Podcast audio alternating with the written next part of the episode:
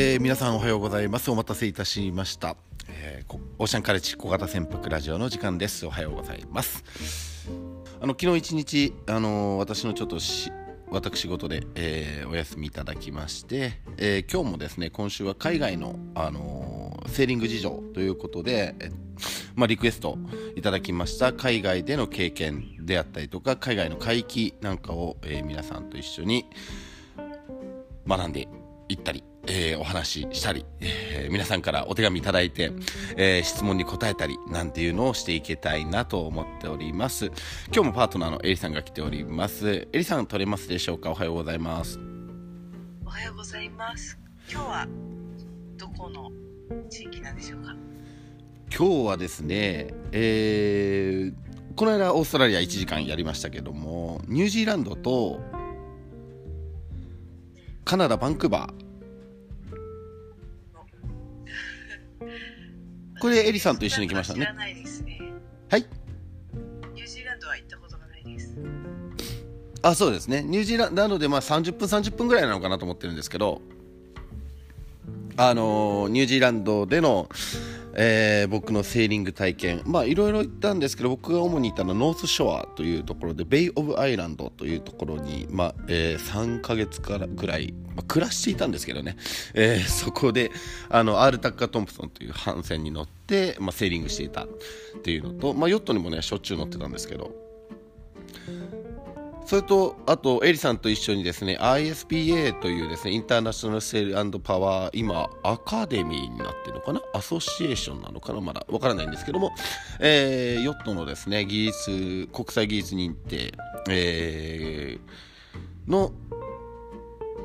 なんていうんです？団体ですね。団体である、まあ、ISPA という団体なんですけども他にもねあの RYA ロイヤルヨットアソシエーションとか AYA えアメリカンヨットアソシエーションとかですね、まあ、世界的にそういうものはあるんですけどもその技術認定団体の研修でバンクーバーまで、えー行ってきました、え1週間10日1週間10日ぐらいですかね。A さん。ですね、えーバンクーバーという港から出てガルフ諸島ですね、えーその南西ぐらいにある、ま、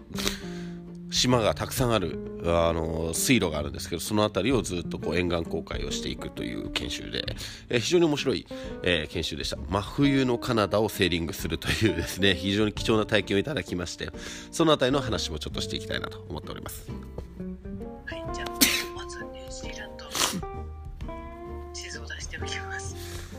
そうですね。皆さんにはまずちょっとニュージーランドの話をしていきたいので、えーお手元の携帯電話であったりとかパソコンで Google マップでニュージーランド、えーオークランドを調べていただくのが一番わかりやすいかなと思います。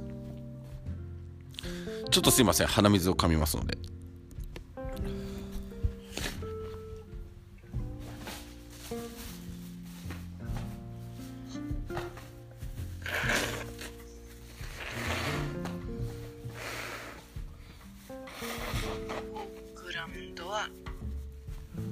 北島。これ北島と南島って分かれてるんですよね、ニュージーランド。はいそうですニュージーランド大きい地図でいくとですねまずあのー北島と南島が出てくると思うんですけど分かれていますなんか、あれですね、南の方って山の上に雪が積,、もってるように見えますね。あのみ南半球なのであのあれなんですよ。あのうん北島？南島でしょ？南島の方に。南島の方が寒いんですよ。どんどん寒くなってくるんですよね。どのくらい寒いんですか？あの東北ぐらい。あ、そんなに寒いんですか？寒いです寒いです。えー、だからえっと北島のオークランドで T シャツで過ごせる時に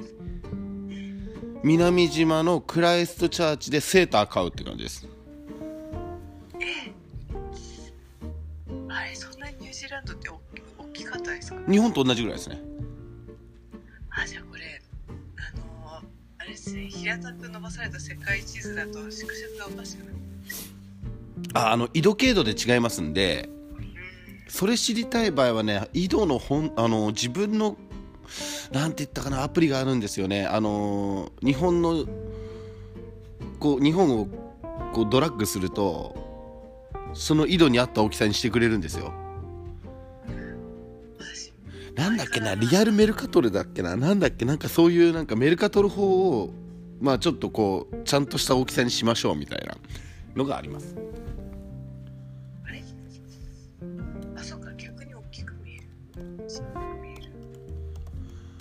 緯度がた高かったりすると大きく見えます。ああじゃああれですかね。ニュージーランドは緯度が低い低いけどちょっと小さく見える。じゃあでも日本と同じぐらいじゃないですか？これかなり広く見ると。うん。大体あのなんていうんですかね。緯度の高さ、まあ、何位何位ですけども何位も緯度と同じあの同じぐらいだった気がしますけどね。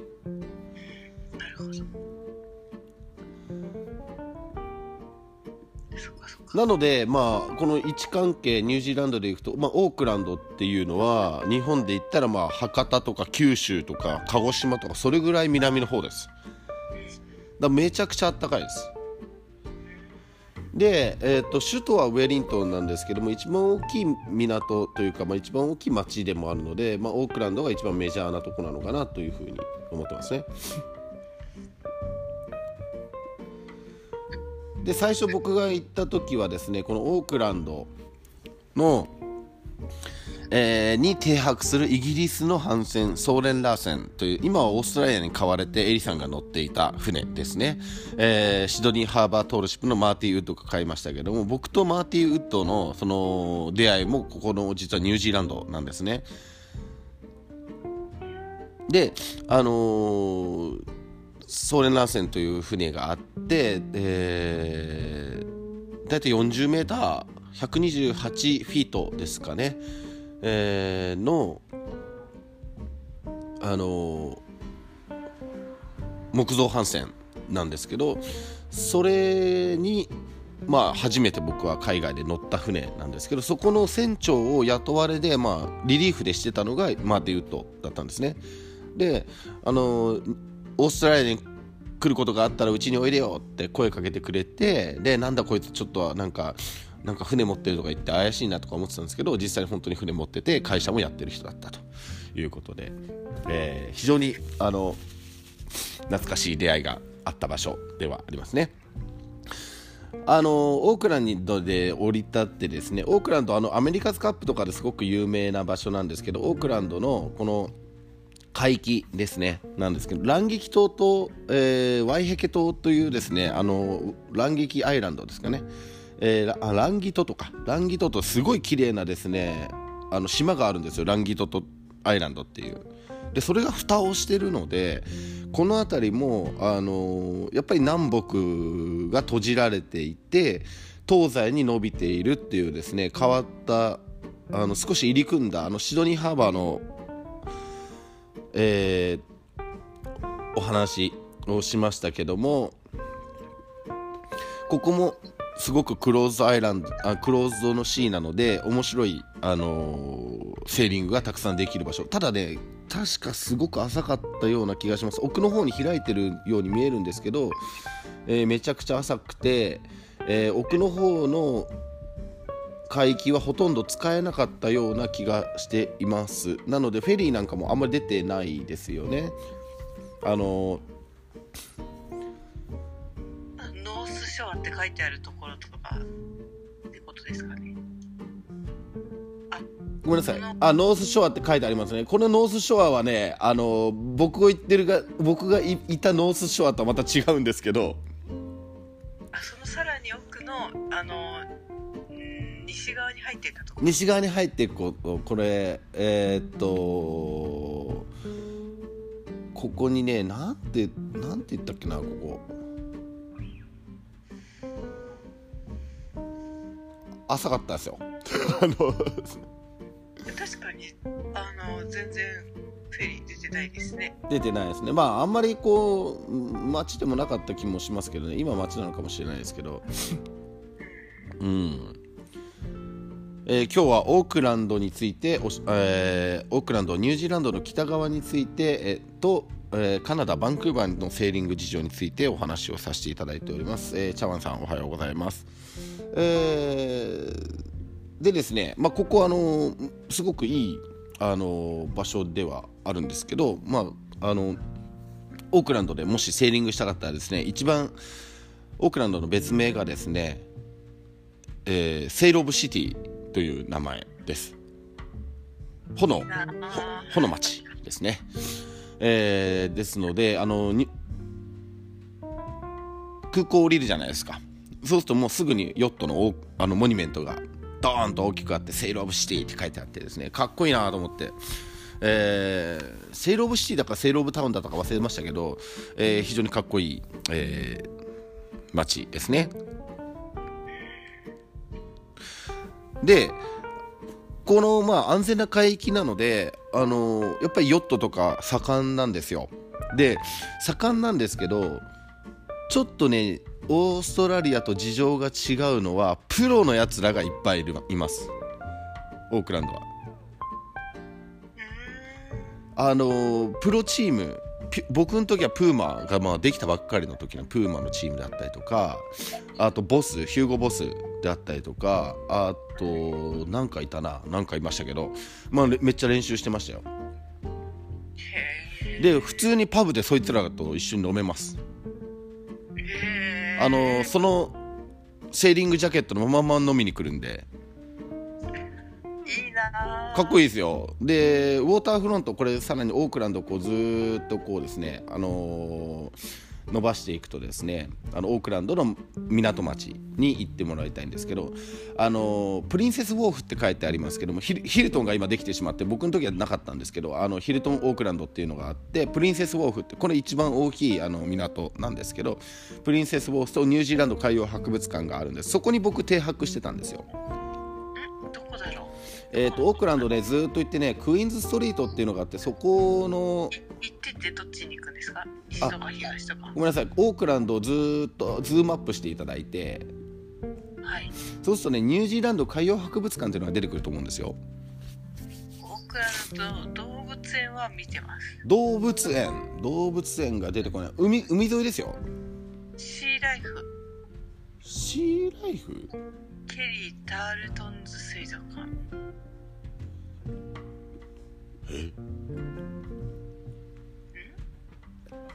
オークランドのフェリーがたくさん出入りする場所があると思うんですけどね。そこをちょっとあススカイタワーとかになるところの？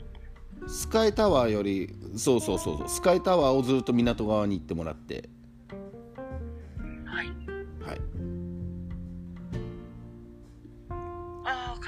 海洋博物館ああ出てきました。ありますね。そこずーっとアップしてもらうと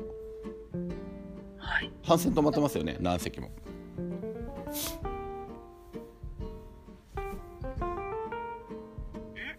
あこれ反線なんですけど止まってんの全部。あの。ん海洋博物館の。前に止まってるのが全部反線ですこれこれアメリカアメリカズカップのデザインをしたものすごい美しいですね。木造のヨットあの J クラスですね。のヨットとか、えーそういうものが展示されていてあの時たま動いてます。で帆船としても動いてやっぱニュージーランド海洋国家なので、えー非常に大事にされています。あの大きくないんですよ。だいたいね 20m から 30m ぐらいの大きさですね。えでその並びに僕があの止めてた、まあ、40m の帆船があったんですけど、まあ、ほとんど同じような大きさでした。いいないいでしょう。でこそこからねちょっとこう画面を左の方によ寄ってもらうとあのヨットハーバーがあると思います、はいありますね、はい、このヨットハーバーの前が全部あのウォーターフロントでレストラン街にもなってるんですね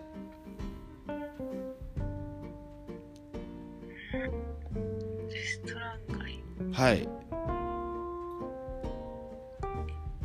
あのエミレーツチームニュージーランドとか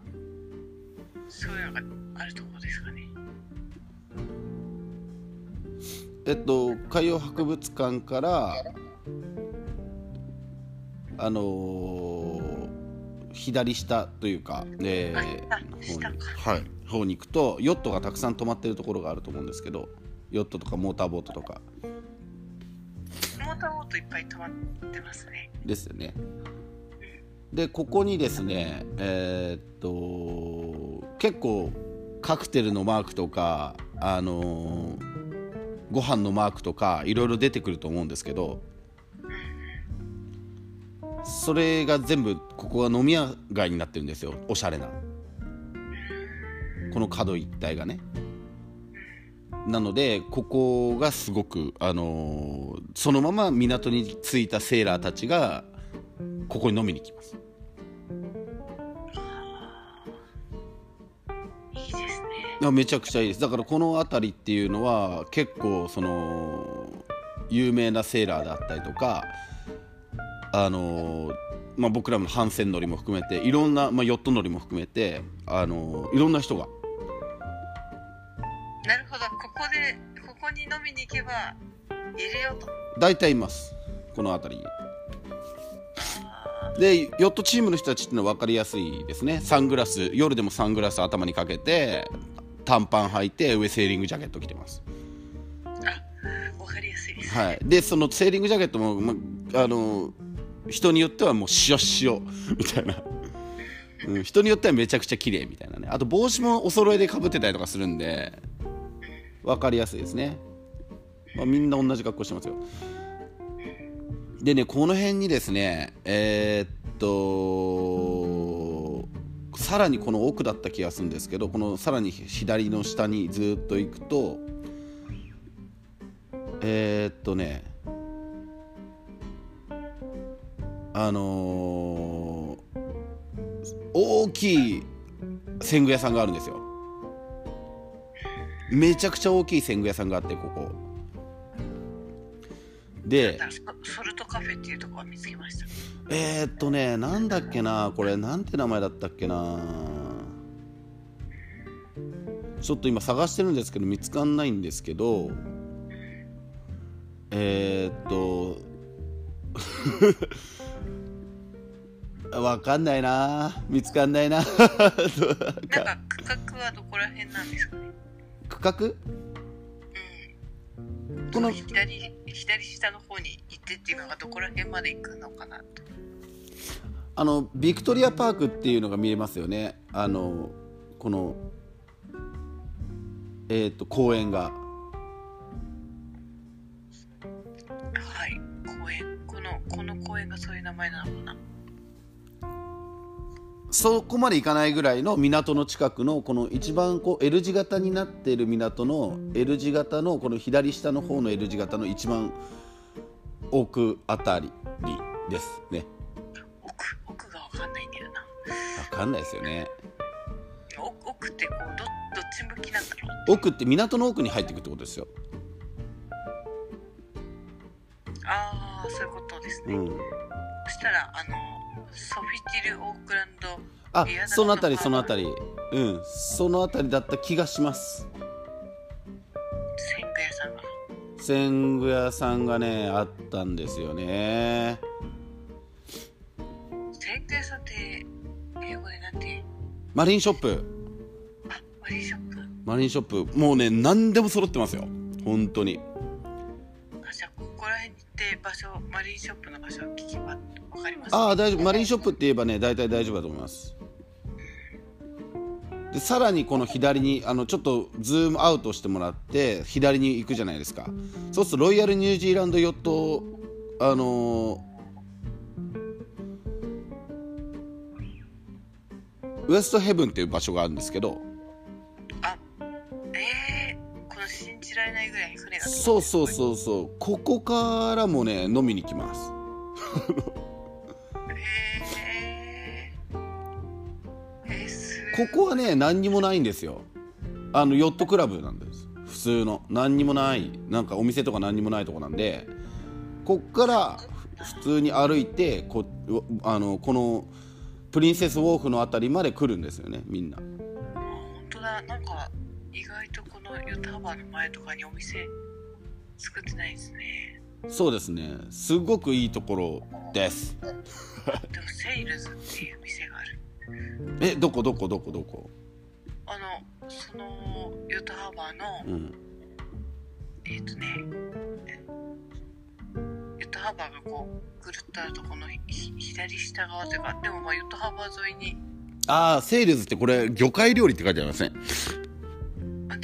すねあ坪さんおはようございます。今日はニュージーランド前半ニュージーランドのセーリング事情と、えー後半バンクーバーの話をしようかなと思ってます、まあ、今日ニュージーランドで1時間終わっちゃうかもしれないですけどね。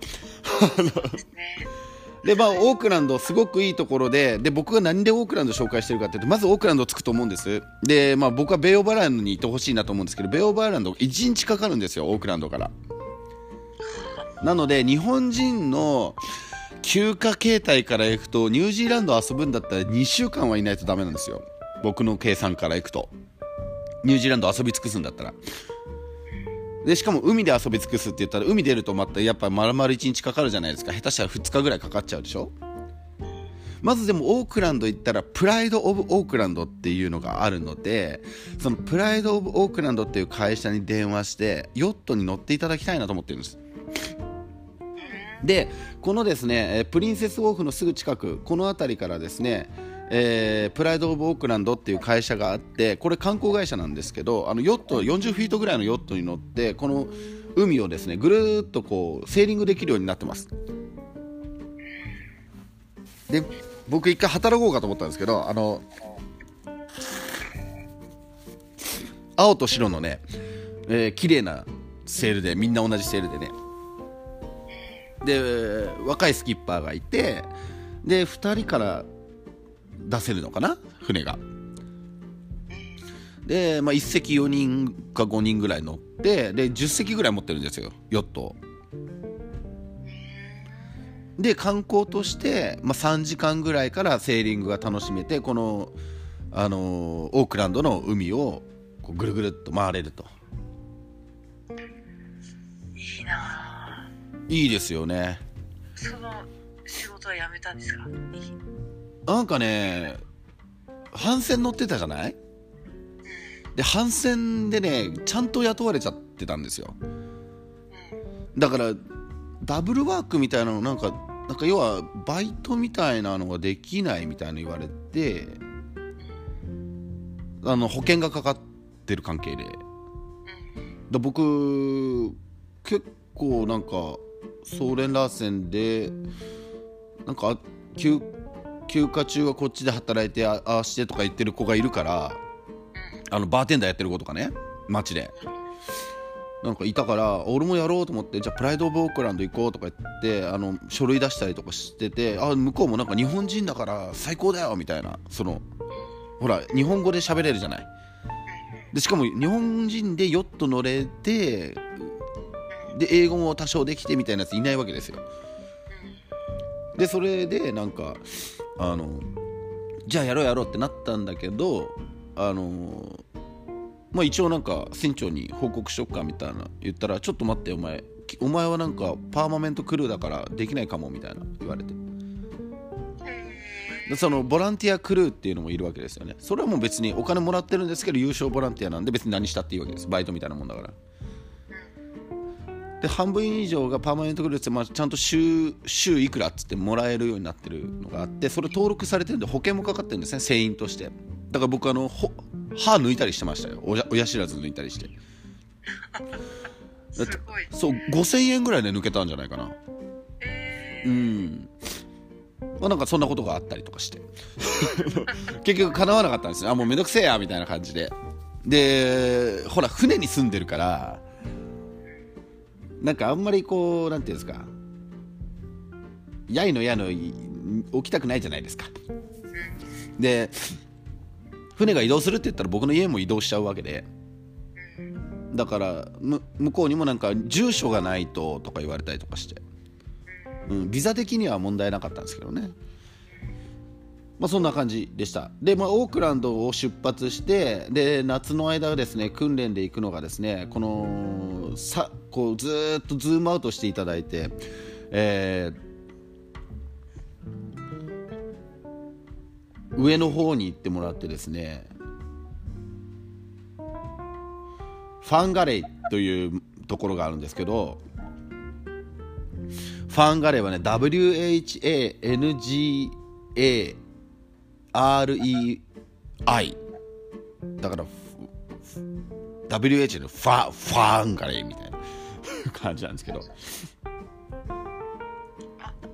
北上して最初に当たる出っ張りのところみたいな感じですか？あそうですね。あのーはい。ちょっとこう日本列島で行くとあのーちょっとこう石巻あたりにちょっと似てるような感じの金華山っぽい感じのね、えー場所ですけども、はい、仙台石巻あたりにそこにこう湾がぐわーんとあるようなイメージであの中に入って川これ川港なんです。ここもすごく浅いんですけどこのファンガレーというのはまあ一つおすすめポイントであのここに直しに行く2ヶ月ぐらいドックに行くんですけどあの南太平洋を回るヨットはここにねドックが集中しているのでここで皆さんあの修理船修理したりとかあのファンガレーって一つ覚えておいておくといいと思います。あのヨットは浄化できるあのドックがあります。で僕のお師匠さんであるあの未来への船長だったあの吉川幸三っていう方がいらっしゃってこの方もすごくヨットを乗ってるんですけど2年ぐらいヨットで、えー南太平洋を回ってる方なんですけど回ってた方なんですけどあのレースなんかも今でもバリバリあの沖縄レースとか出るあのヨットをね出る方なんですけどでこの方もこのファンガレーで直したって言ってました。で港はどこになるかというとこうファンガレー空港っていうのがこう港の突先なんですけどそこのさ脇にですねあの川がずっと登っていきますよね。でこの川を登り切ったところがファンガレーという町なんですけどそこのですねちょっと中途半端なあのーこうぐるーんとこう S 字に曲がるクランクがあると思うんですけどもクランクのこのファンガレークルージングクラブの向かい側にあるこの、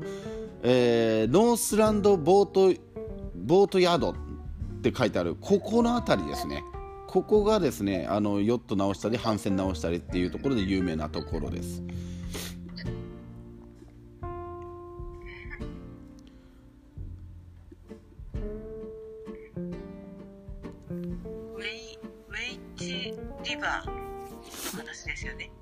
えーっとリバーリバーの名前。リバーの名前。リバーの名前わからんななんかここに。出ています？ウィウェイチなのかわかんないんですけど。ウェイチ。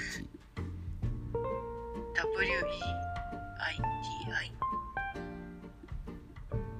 いやーわかんないですね。あ違う川を見ちゃってるかな。このファンガレー空港のわ脇にある大きい川ですよ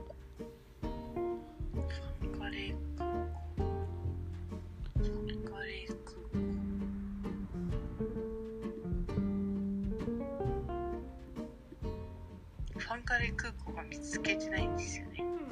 それな何見てます ?Google マップ見てます？そうです ?Google マップで空港出てこないことある？ないよね。ないよね。それみ全然違うとこ見てるじゃないのあれ金華山は見つ見つかってますあ金華山は見つかって それさらに奥の方に入ってもらってですね。その奥奥って言われると分かんないですよね。どっちとか言われると。あ基本的にねあのーあそうですよね。えーっとまあ自分を船だと思って考えてもらって奥っていうのは水源だと思ってください。あ北西の方ってことですか、そうね、いうことですそういうことです。じゃあウェイウェイウェイチリバーだと思う。な ちょ俺ぼそのそれが出てこないんだよな。ごめんなさいね。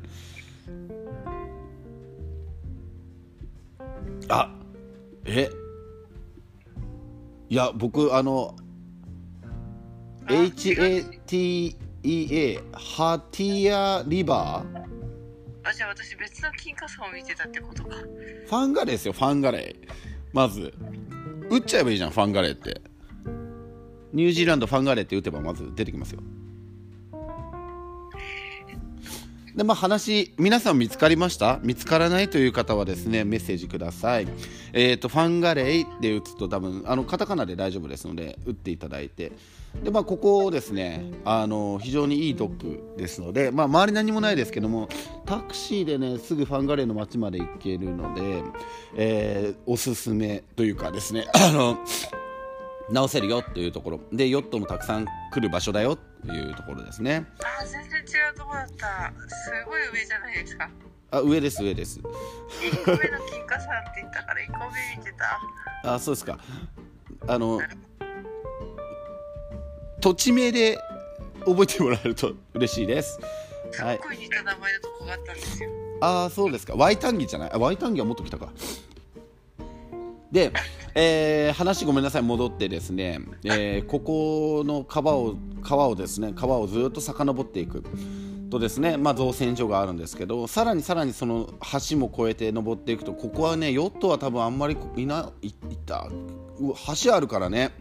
あんまり分かんないんですけどこの橋を越えることができるぐらいの大きさのヨットだったらさらに奥にドンツキがあってですね、えー、ビクトリア橋っていうのがあるんです。ここファンガレーの街の中心街なんですよ。でここはものすごい美しい街です。あの入り江にですねあってあの入り江になってて川の入り江になっててそこにヨットが止まっててその目の前にホテルがあると。で周りは全部公園になっていてウォーターフロントが散歩できて、まあ、カフェがあったりとか、まあ、レストランがあったりとかいうとこなんですけど、あのー、このファンガレーという街結構まあ工業であったりとかその自動車であったりとかそういう、まあ、工場がたくさんあるような場所であって第2の,、まあ、あの北の方では大きい方の街なんですけどここでですね、えー、あのどうしても僕はここを紹介したかったのは何かというとですねあのパブがあるんですよ。えー、っとですねジョンストリートかな。あもうなくなってるかな。あなくなってるかもしれないな。なくなってるかもしれないですね。残念だな。10年前ですもんね。20年前ですね。あ20年前。20年前ですね。ああないですね。ちょっと見当たらないですね。あのファンガレーの近くにあるあの中にある、えー、アイリッシュパブがあるんですけどそこのフィッシュチップスは世界一うまいです。えー、うまかったです。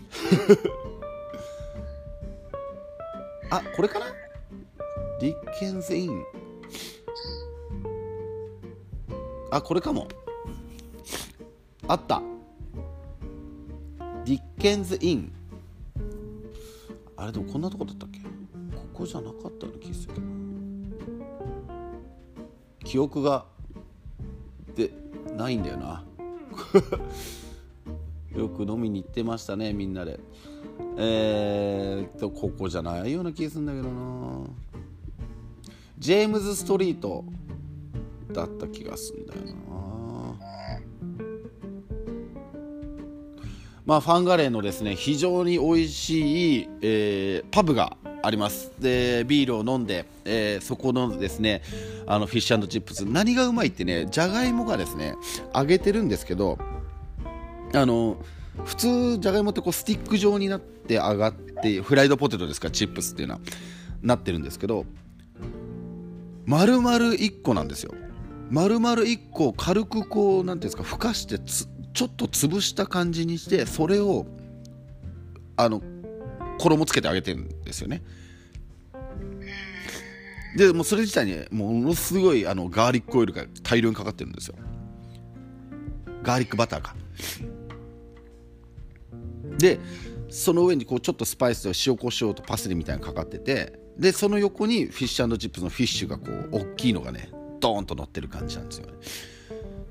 でこの辺のね、あのー、フィッシュチップスはサメだったりスナッパーを使ってるのでタイあのもともとはタラだったりするんですけどあのサメとかタイのねフィッシュチップスってあの身が結構しっかりしててしっとりしてるのですっごく美味しいんですよ。で毎週木曜日はブルースナイトっていうあの音楽をガンガン鳴らしてまあ大体ニュージーランドどこのパブもそうなんですけどお客さんが水曜日とか木曜日で来なくなっちゃうじゃないですか。なので、えー来ないからあのイベントだよって言って毎週毎週、あのやってくれます、あのーライブがあって。でそれを聞きながら、あのービールが飲めると。踊ったりしながらね。で大体アイリッシュミュージックですので非常にあのバイオリンとギターと、えー調子のいいね感じの、えー伝統的な音楽が聴けると。うん、で僕はそこでハーモニカを持ってってハーモニカすごい上手な人がいたので教えてくれっつって教えてもらってで一緒に吹いてみるかっつって舞台で吹いたら、えー毎週木曜日だった気がするけどはタダでビールが飲めるようになりましたねここで。そこそれぐらい長くいましたここ。やっぱ2ヶ月ぐらいいますから。フィッシュチップスを食べたくなってきましたあぜひあのニュージーランドってね日本世界一美味しいフィッシュチップスっていうのがあの南島にあるんですよ。そう言われてるお店があるんですけどそこも両方食ったんですけどあのこっちの方が美味しかったです。でそれとあのキッカーさんで個人名出して申し訳ないんですけどあの僕のお師匠さんはい、個人情報個人の名前は個人情報なのかな。えーっとキッカーさんが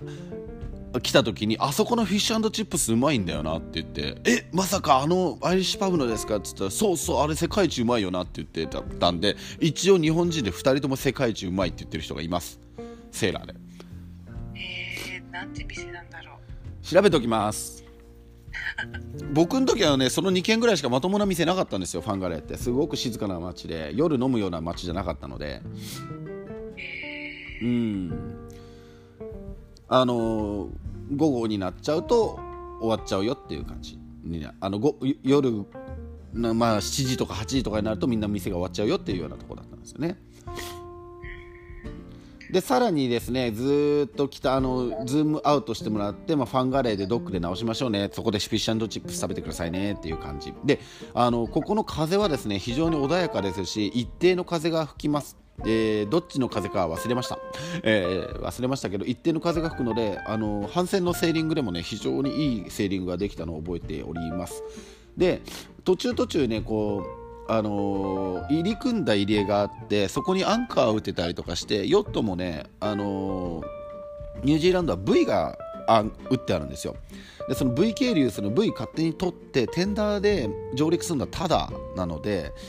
あの非常に面白い場所がたくさんあります、えー、と僕が行ったのはですねあのーえーっとどこだっけカウアイっていうところですね。カウアイっていう場所があるんですけどそこはですねあの2時1時間ぐらいこう全部こうナショナルジオパークみたいになってるんであの看板だけ出てるんですよ。あの受付も何もなくて。で港のそのジェティあの港にこうヨットみたいにこうつけたりとかする簡単なこう木で組まれたこう桟橋があるんですけどそこにつけてそうすると看板があってこっちだよっていうのが英語で書いてあってでそれをずっとたどって歩いていくと。でなんか中には確か地図みたいなのも置いてある場所もあるんですけどあのそれ見ながら行くと温泉川川に温泉が湧いててっていうのも行きました。でそれは確かカウアイっていう場所ですね。あのめちゃくちゃいいあの綺麗なハイキングコース。でそんなに大きい登山とかではないんですけどそうすると川がボーンと現れてその川が一つはものすごい熱い温泉が湧いてる。でもう一つは川の水。でそれがちょうど人の手でこう石で組んでちょうどいい温度になってる。で石どかしてあのちょもうちょっと熱いのが良ければ石どかしてあのなんかこう温度調節ができたりするようになってる。っていうところでした、えーそんなところもですねあのあったりするのでこのノースショアあのこれ全部合わせてノースショアって僕ら呼んでたんですけどそのオオークランドから北の、えー西側あごめんなさい東側。っていうのはセーリングとしては非常に面白い場所ですよというところのご紹介でした。で、えーこのですねファンガレーからさらに北に登っていってですね大体まあ20キロなんです、まあ、100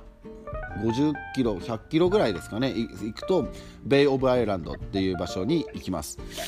でこれベイ・オブ・アイランドというのがですね、えー僕が住んでた場所なんですソーレンラーセンっていう船を降りた後にここにだこのベイ・オブ・アイランドの周りだけで、えーセーリングしてるアール・タッカー・トンプソンという船があるんです。これ80トンぐらいでですね長さも20メーター20ちょっとメーターぐらいなんですけど、えーこちらの方に、えーな結構いたな。4ヶ月ぐらいいたのかな。で、えーその前に、えーソーレン・ラーセンの船長であるジム・コッティアっていう人がいるんですけどごめんなさいね個人情報で、えー ジム・コッティアがこのベイ・オブ・アイランドの中の島に住んでたんですよ。たくさん島ありますね。ベイ・オブ・アイランドっていうぐらいですからね。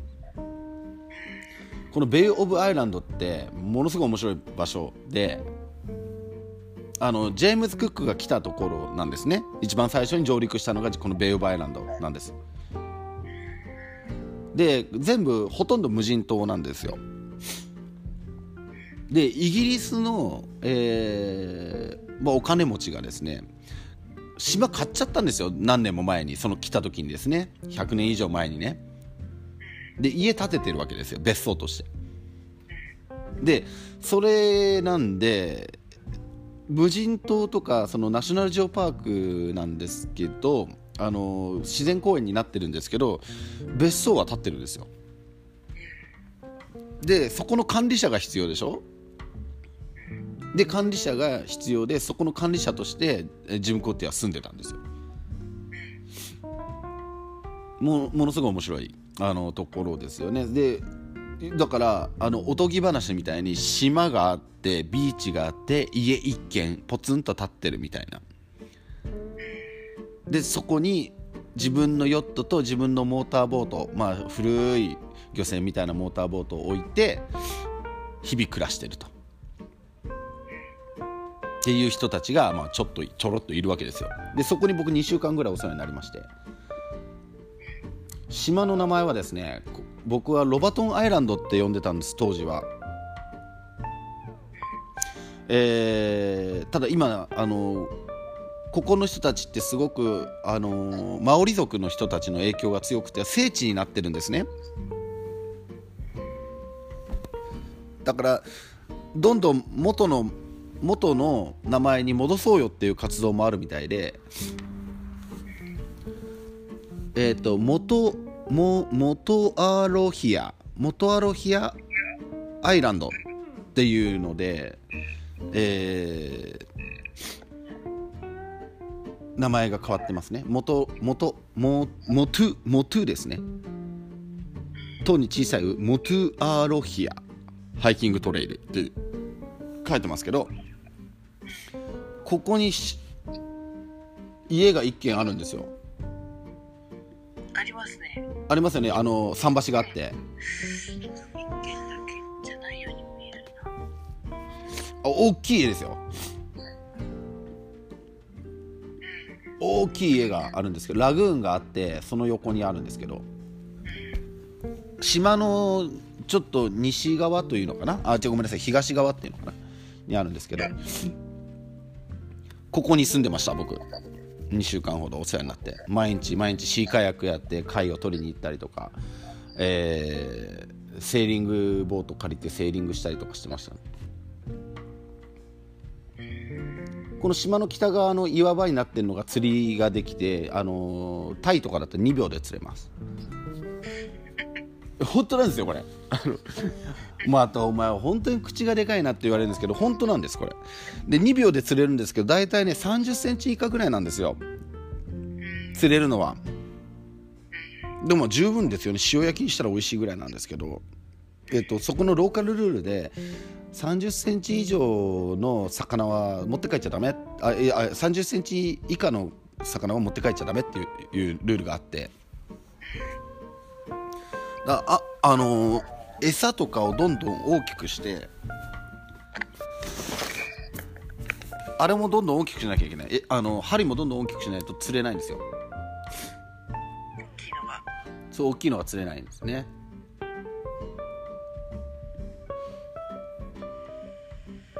かいい島ですね。こういいとこですよ。すっごい好きなところ。でこのベオバイランドに行くのはパイヒアという町があってですねこのパイヒアっていうところが、えー、と一応アクティビティの中心になります。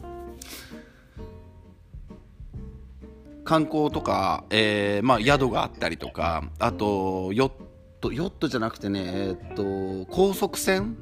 に乗って島巡りができたりとかあのあと釣りがすごくメインのところなのであのすっごい大きいね本当に9 0センチのスナッパーとか釣れるんですよタイが。本当大きいのが釣れるんですよそんな大きすぎないように見えますね。ん？街もそんなに大きすぎない。ああもう全然ちっちゃいですよ。ハンバーガー屋さんが1個あるぐらいかなパイヒア。でこのパイっていうのがいいっていう意味なんですよ。マオリ語で。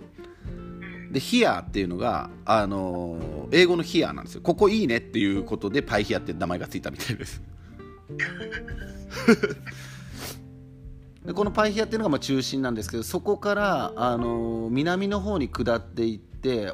ちょっと南の方の方に下っていってもらうとですねえー、とオープアっていう町があるんですね。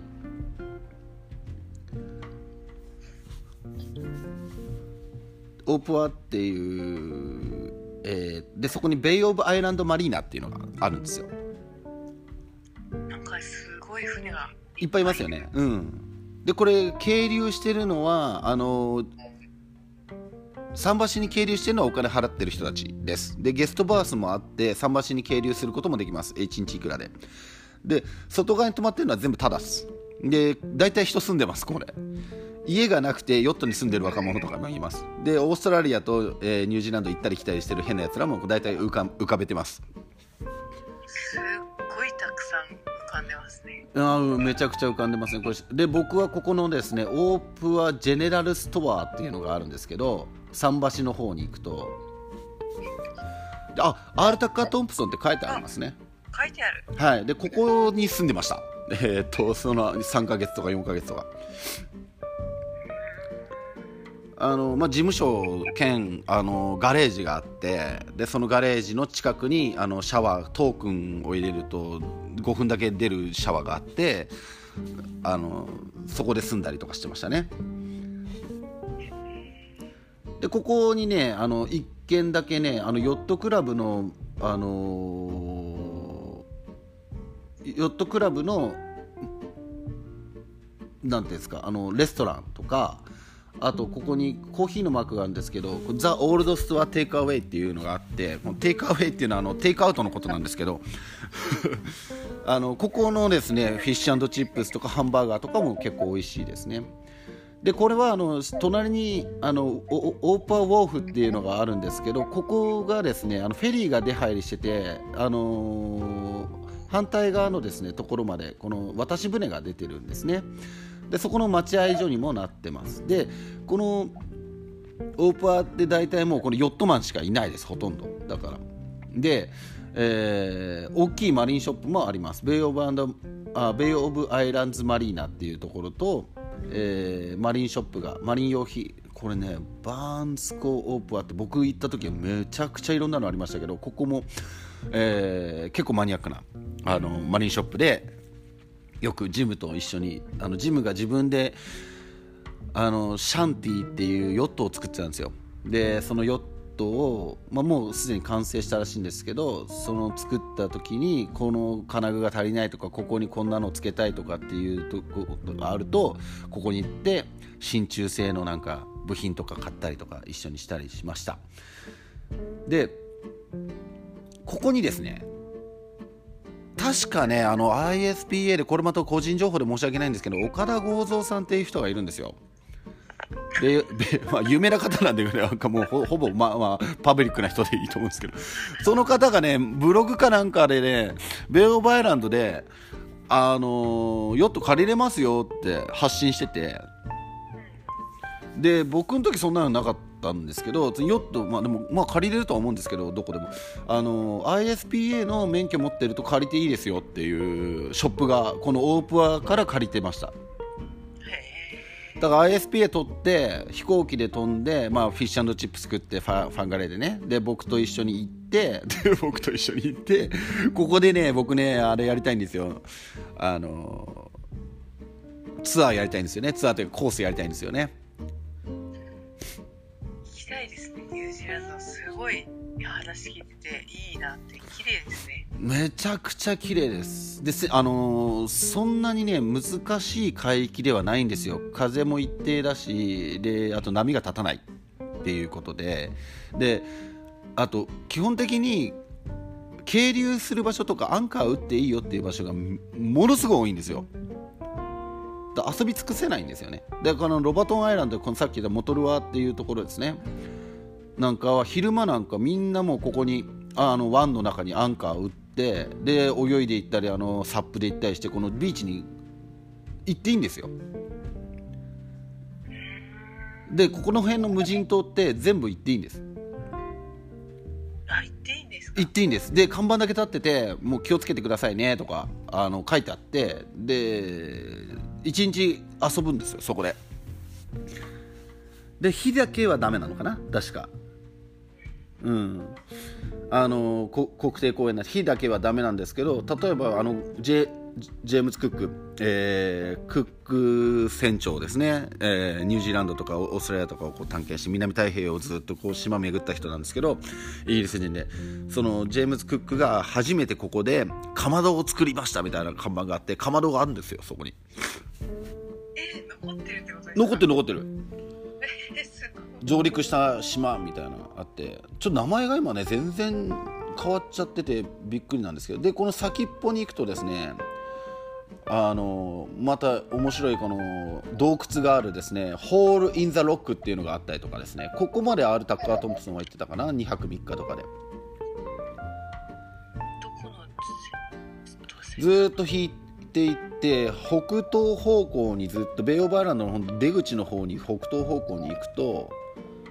半島があるんですけど半島のさらに先にケープえーケープパレットライトハウスっていうのがありますけどこれそのさらに先にホール・イン・ザ・ロックっていうのがありますね。ここはねあの観光名所って書いてあるんですけど船でしか行けないですので。でこれを見に行ったりするツアーもあのパイヘアから出てます。あパイヒアからも出てるんですか？あででもパイヒアがもう全部基地なので、あのーオークランドからねバスで移動するんですよ。400キロぐらいあった気がするんだけど、えっと、バスで、えっと、オークランドからパイヒアに行くんですけど、あのーそういう交通バスが到着するのもあのパイヒアです。でパイヒアにホテルがほとんどありますでもう一つの基地がありますあります。すごいいいとこですよ。で本当に僕はここ住みたいなと思ってるとこなんですけどあのパイヒアの反対側の半島にラッセルっていう町があるんですけどここが僕らあのアール・タッカー・トンプソンがお客さんを乗せる場所だったんですけどここはすごい古い町で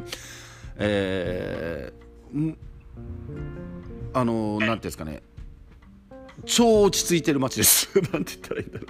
あの観光地化されてないというか。なんか地図でもそういう風に見えます。うん、すっごいいいとこですね。で、あの、ピザとかが美味しいです。銭湯があるんですね。銭湯？なんかあその反対側に出たところに銭湯って書いてあります銭湯あるのかな？あでもビーチビーチビーチをあ、本当だ、銭湯って書いてある。ロングビーチ。ロングビーチって僕行ったことありますけど、銭湯って書いてありますね。あこれビーチに勝手に銭湯って名前つけてるだけですねきっと このロングビーチってね、すごくいいところで、あの、あん人いないですね、基本。ニュージーランドのビーチってあの本当あ誰もいねえなっていうとこあるいっぱいあるんで あのめ普通に裸とかでも大丈夫？で僕がいたところのそのロバットンアイランド、まあ、モトルアアイランドですかね。モトロヒアか。モトルヒア？モトモトモモトアロヒア？モトアロヒアっていうののジム・コッティアとテリー・コッティアっていう夫婦は朝すっぱだかでえーっと水がとないのであんまり。シャワーとかあるんですけどあんまシャワーとか浴びないで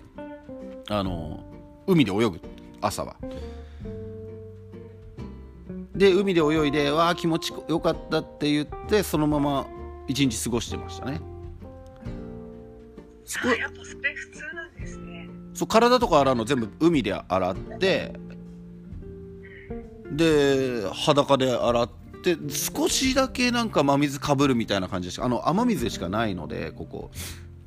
貴重なんですよ水が。っていうよりでも気持ちよかったですけどねすっごい。あの誰もいないビーチですっぱだかで泳ぐっていうのは。船で一緒に乗ったニュージーランド人の方がそういう風にして過ごしてて。はいはい。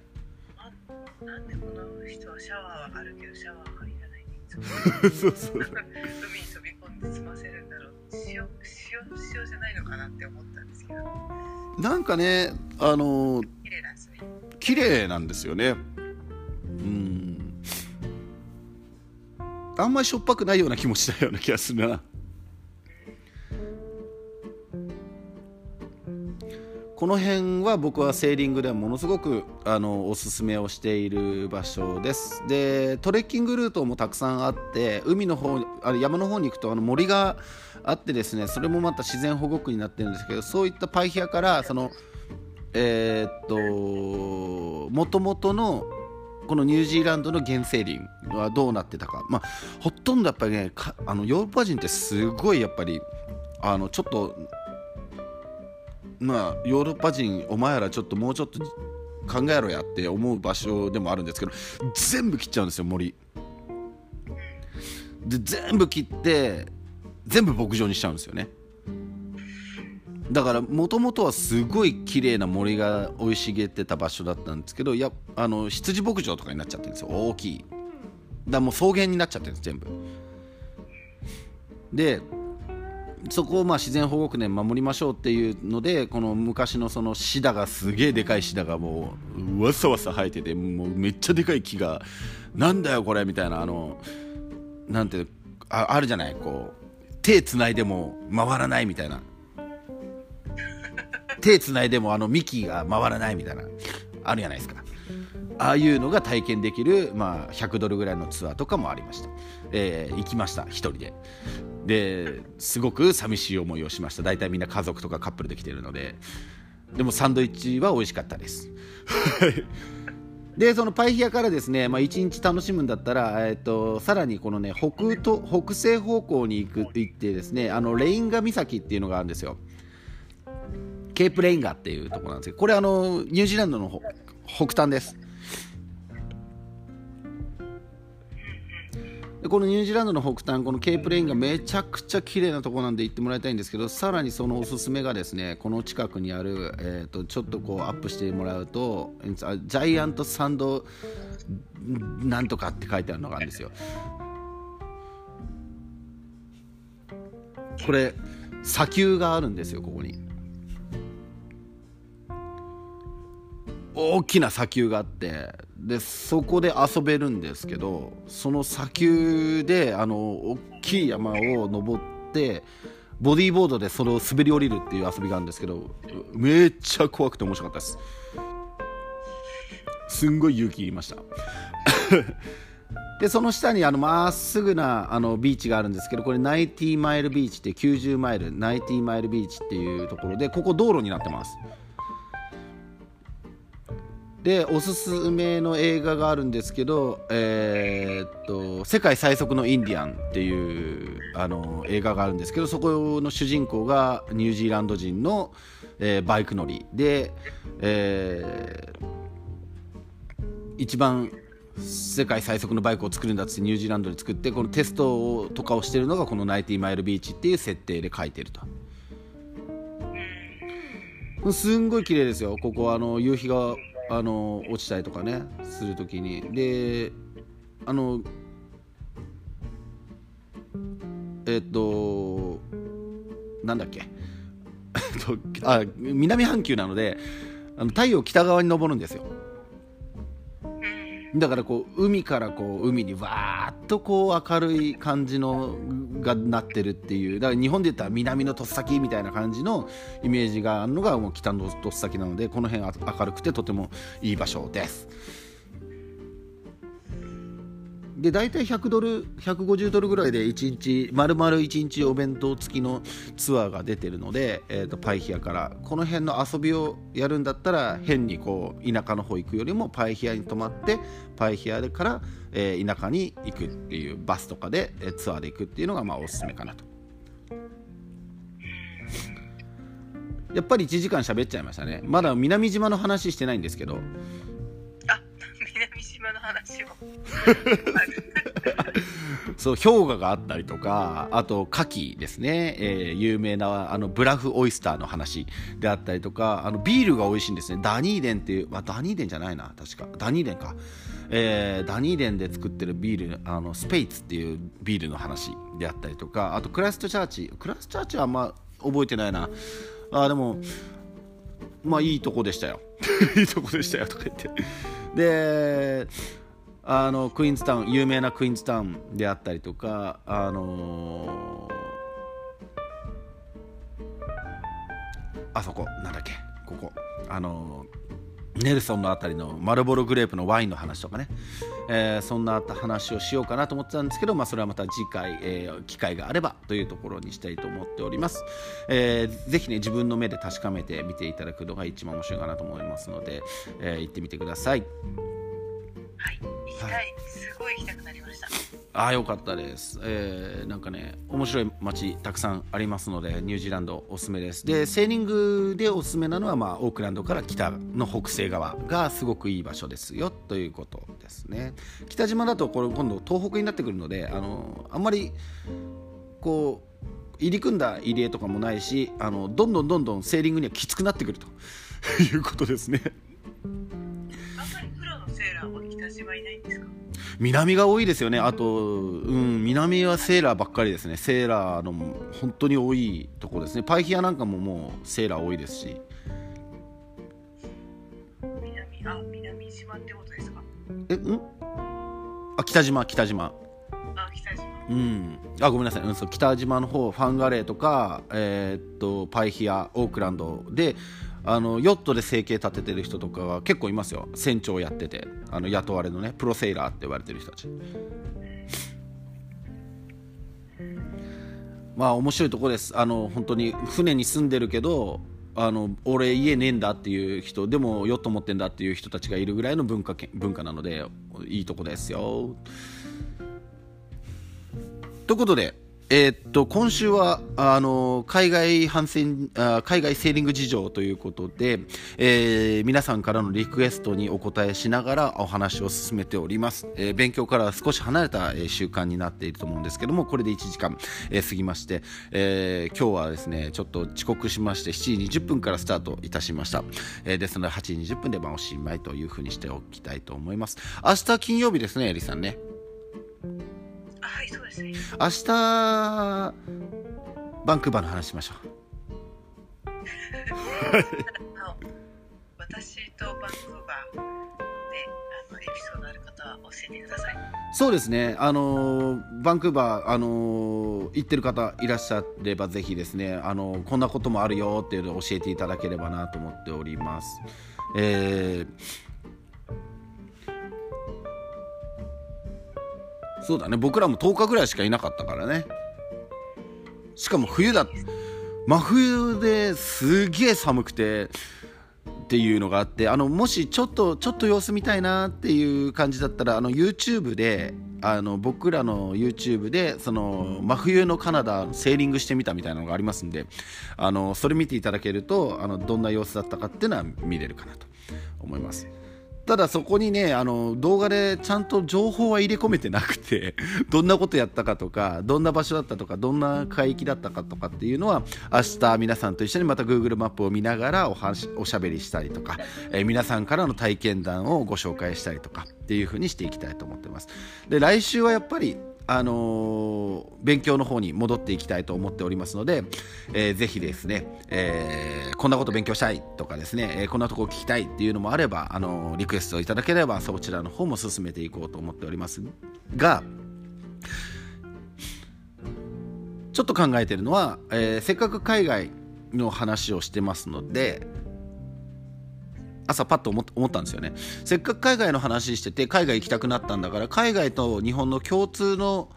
あのー法律である海上衝突予防法を来週やろうかななんて思ってます。